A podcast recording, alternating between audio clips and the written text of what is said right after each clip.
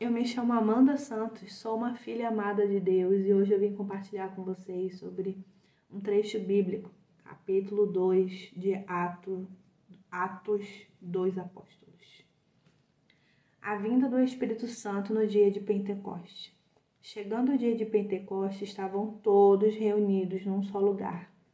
De repente veio do céu um som como um vento muito forte e encheu toda a casa no qual estavam assentados e viram o que pareciam línguas de fogo, que se separaram e pousaram sobre cada um deles. Todos ficaram cheios do Espírito Santo e começaram a falar noutras línguas, conforme o Espírito os capacitava. Havia em Jerusalém judeus devotos a Deus, vindos de todas as nações do mundo. Ouvindo-se o som, ajuntou-se uma multidão que ficou perplexa, pois cada um os ouvia falar em sua própria língua. Atônitos e maravilhados, eles perguntavam: Acaso não são galileus todos estes homens que estão falando? Então, como os ouvimos, cada um de nós em nossa própria língua materna?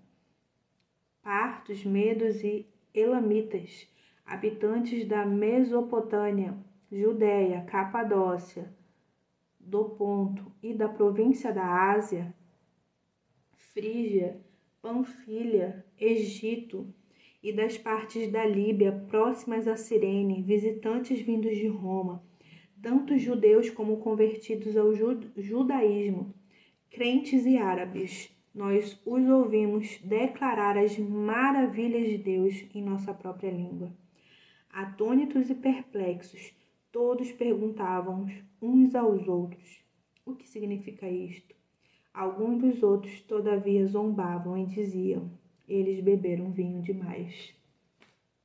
Esse trecho bíblico ele me faz refletir sobre discernimento, porque teve gente que creu e teve gente que não creu.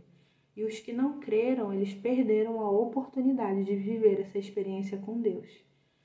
E a minha oração é para que eu tenha, sabe, discernimento consiga compreender o que está acontecendo ao meu redor, consiga compreender quando a manifestação do Senhor vier, sabe?